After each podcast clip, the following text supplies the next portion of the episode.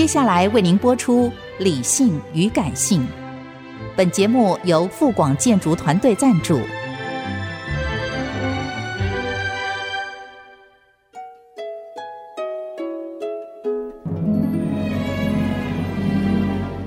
理性与感性不是天平的两端，而是一方向另一方渗透、影响，暂时取得上风的过程。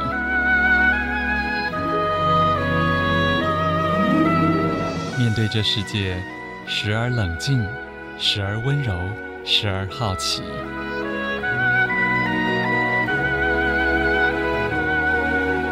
我是陈乐融，陪伴大家一起理性与感性。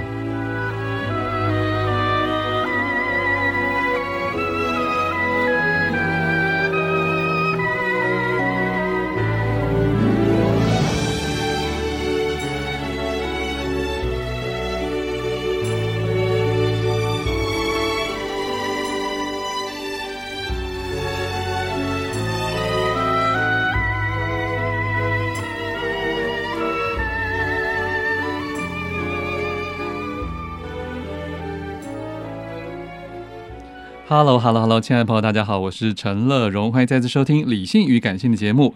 今天上半段一本好书是来自允晨出版的《坐南朝海》，作者是成大历史系的副教授，也是饮食文化的专家谢世渊。谢老师你好，是各位听众朋友大家好，是。因为我的网站 读者，我跟他说我要访问一个台南的学者谈饮食，他们立刻猜到是不是写府城一位的那个谢世学？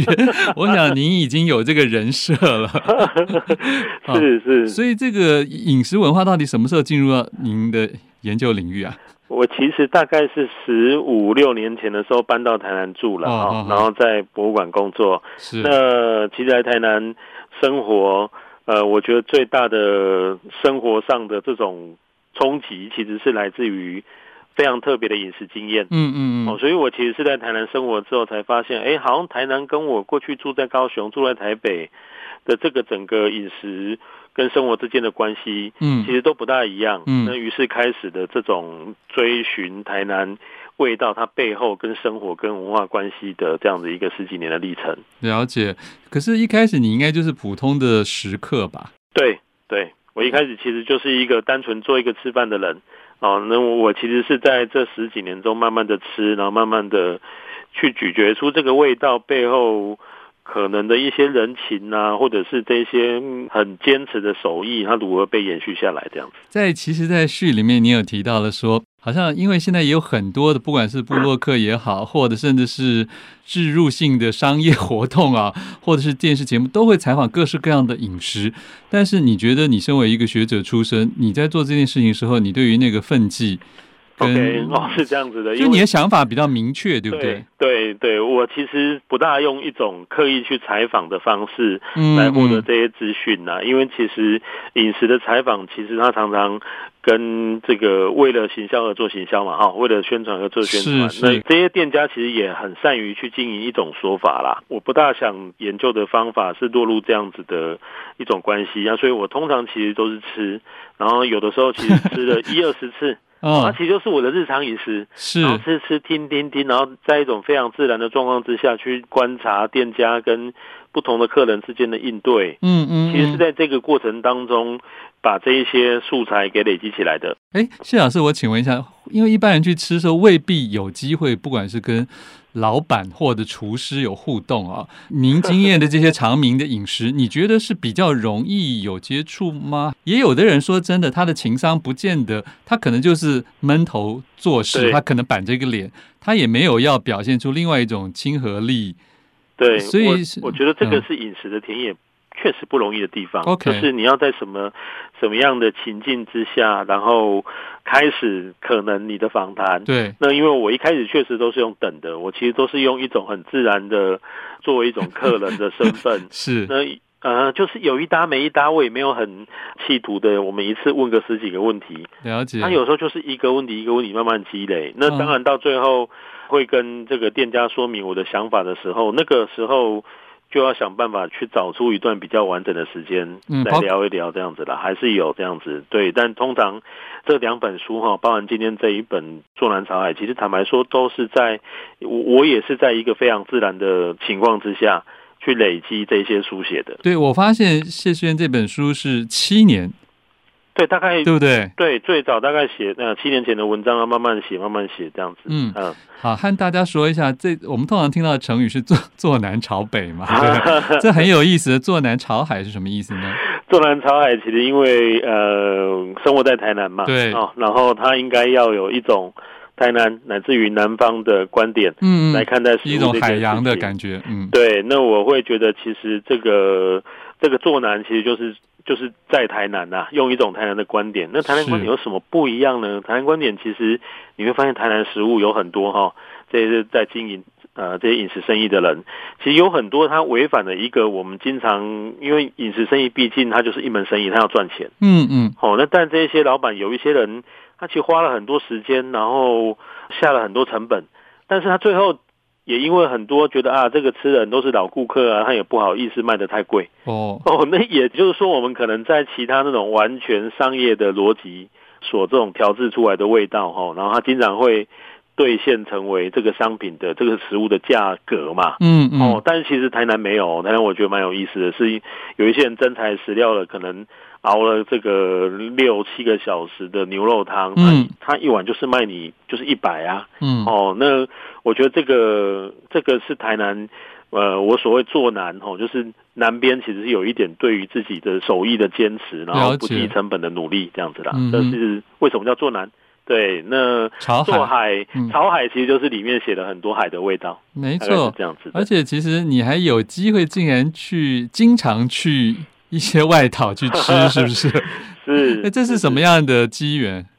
这个其实是我，因为我自己其实呃处理了很多呃台湾的博物馆啊、地方文化馆的一些辅导的工作啦，一些地方对一些创生的工作，嗯，对，然后跟一些地方的文化资产的工作等等的，所以我我过去其实四五年来应该。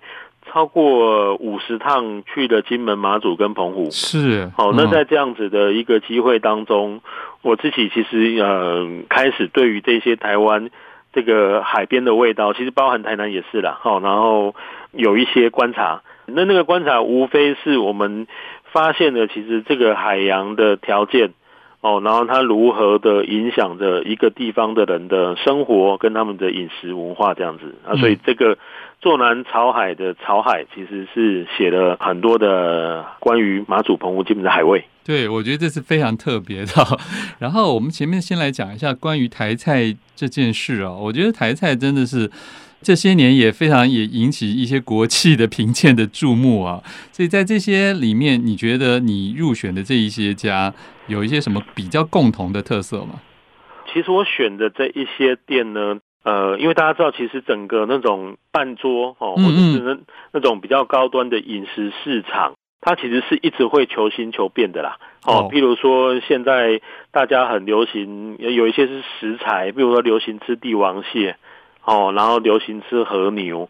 其实整个这种所谓的这种半桌的市场，或者是那种所谓的这种比较顶级的这种消费市场，就会受这些食材影响跟引导。嗯嗯，哦，那但其实你在台南你会发现很多的师傅，他其实非常坚持的，那用自己的方式把那些手路菜给传承下来。嗯哼，他们也知道，其实他们面对的危机了，哦，然后他们可能也知道这个食物在现在已经不是这种消费市场的主流。嗯，哦，那但他们其实还是一直用自己的方式坚持的跟他的客人沟通。嗯，然后把这些菜想办法留在他的菜单里面，这样子。是是，哎，世渊，其实这一点也是我看你这本书是我自己 一开始觉得最惊讶的，就是我发现好多食材我根本不认得，真的。就是说，对一个一个台北俗来讲，会会有一种就有意思，对，会有种陌生感，就好像平常你在一般的小吃店，你你不可能看到这些东西。对对啊，这个其实就是跟整个台南这种所谓台菜的这种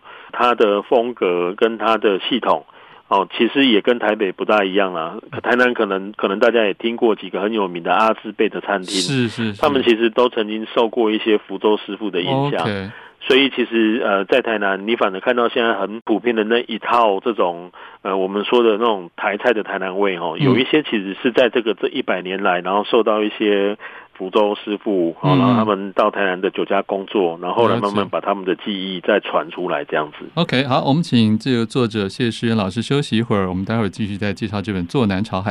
欢迎回来，陈乐融。理性与感性站介绍的好书是来自允晨出版的《坐南朝海》，副标题是《岛屿回味集》，作者谢世渊老师，成大历史系的副教授，正在我们电话线上啊。谢老师，我们继续来谈啊。一定有人觉得说哇，能够又吃又写，又当成工作可以赚钱，然后还得到了这个人缘跟这个名望，是件很棒的工作。您觉得呢？是，我觉得这个工作是一个最幸福的工作。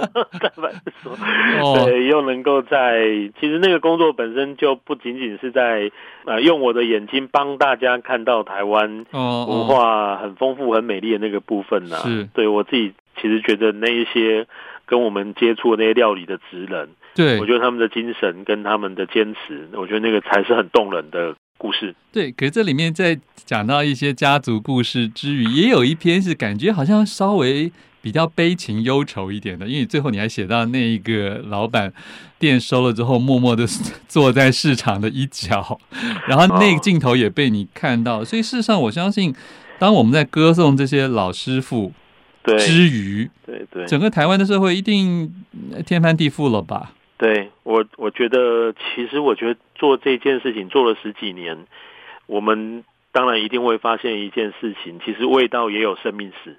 嗯嗯。哦，比如说做这些餐饮生意的很多老板，其实他们都会告诉我，这个如果可以的话，下面他们下一代不要再做了。哦，因为这个工作其实很辛苦，工作时间非常长。是啊。哦，所以他们其实反而觉得小孩子有更好的发展，他们觉得小孩子就会做其他事情。这一件事情的传承，它从来就不是一件容易的事情，也没有那么理所当然，没有那么理所当然。对，我在台南应该已已，即便只待了十五年，但是这种习惯的店，然后已经呃味道已经不在了，这种其实起码也已经有超过十家，然后都是类似的理由，老板老了，然后他觉得这个事情太辛苦，对，然后他们觉得甚至于他也不希望小孩子做。其实你知道北部的，因为尤其这疫情三年，很多店收了，除了生意受影响之外，更多的是找不到人呢。就是连一般的连跑堂洗碗的人都很欠缺，更不要说是厨艺的部分。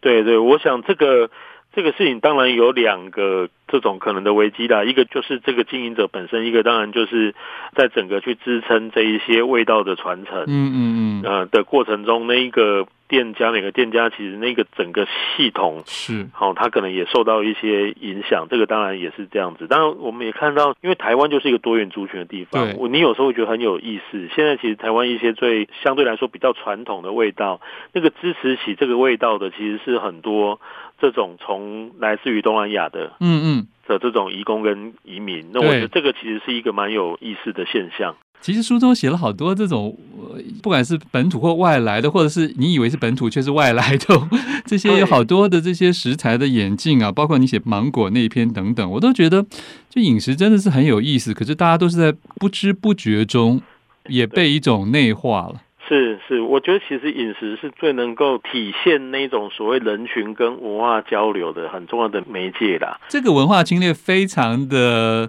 润物细无声呢。对对，他就他就化于日常生活中嘛。那我也觉得这个其实是一个蛮好去观察台湾多元文化交流，嗯嗯，彼此影响的一个好的现象啦。哦，因为我们其实就是在这样的过程当中，然后。认识可能来自他方的另外一群人，了解。嗯，我觉得这个反而是我们去拉近人跟人之间关系最好的一个 媒介。我觉得味道是这样子就，就吃饭就对了。对，对，我觉得味道是这样子的功能。那可是如果问到这一题，那我就想刚才这刚好这本书里面你你有独立一章就讲到金门、马祖、澎湖啊，特别是金马，他们可以比较遗世独立的保存一些东西，还是也也未必有？我觉得是因为譬如嗯。比如澎湖来说啦，或者马祖来说，那个一些特殊的地方的在地的风味，它其实未必有一个我们现在所看到的这种比较绵密的这种所谓呃运输的系统。哦，好，所以我们就看到一个在地的由生产到就直销，就这一条龙的这种，对，然后是一个比较在地的系统，它未必是会扩散到整个台湾。哦，比如说你会看到这个渔村，它可能就是一个养殖紫菜的渔村这样子，嗯嗯嗯，那它就会有一个这些东西都是地产嘛，哈，然后它跟他们的餐桌其实联系的很紧密。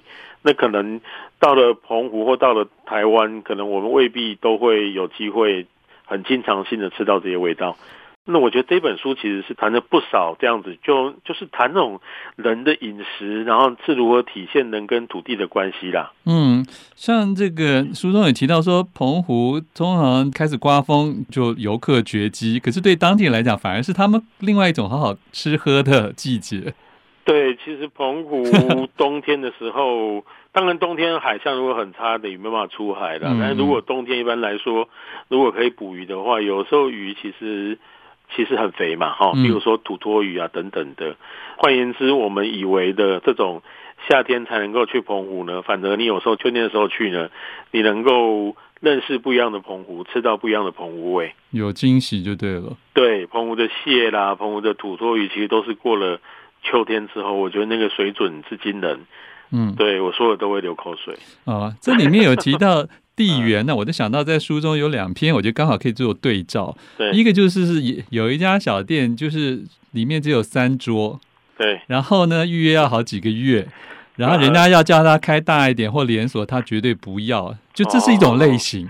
另外一个类型就是类似像某一种特殊的，譬如说很全国知名的什么万峦猪脚，好了，对不对？那里面充满了卖猪脚的，那可是各自又形成这个亦敌亦友的生态。对，所以这这两个我觉得是很不一样的一个对照了。是，嗯，你你觉得呢？这种独孤一味就是只能到这儿去吃才有的，跟那种好像嗯很特别哈，台南就是呃。刚刚您说的那个呃，那个台南的餐厅，它确实是要提早三个月、四个月、五个月定位哦。然后他他的真的就是厨房就他一个人，然后跟几个助手。对。但所有的菜他不加手于他人，非常坚持的自己要这么做哦。啊，这个其实背后有一个对他而言有一个这种所谓传承这件事情对他的影响，因为他不断的说，如果他教很多徒弟做的话。他觉得那些品质他没办法控制哦，所以有很多人来游说他说：“哎，你要不要再展店啊？再怎么样？”其实他都不要这样，他就一直维持着现在这种形态。哎，不过书中你也有讲另外一个老师傅，他是很乐于教。然后之后很多学生也出去开枝散叶，你觉得这、啊、就这两种也都没有哪一种好或不好，对不对？我也我觉得没没有好或不好，我觉得其实是是我们怎么去听懂跟了解他做这件事情的逻辑哦，然后跟他自己为什么相信这件事情是对的，然后很坚持的去做这样子。嗯，哦，我们相信把手艺的分享。啊，这个也一定是好的事情。是，是，那坚持自己做自己的东西，然后他一天即使只要服务两桌的客人，他也毫不在乎这样子。我觉得那个也一定会有欣赏这种。味道的时刻嘛，好，不过那当然前提是你得先挤进那三桌的客人里面，是没错 没错，否则我们只能望书兴叹了。对，没错。好，请大家自己来参考这一本啊，就是有声有色的书啊，《坐南朝海岛屿回味集》，谢世渊写的，允晨出版。谢谢谢老师，谢谢。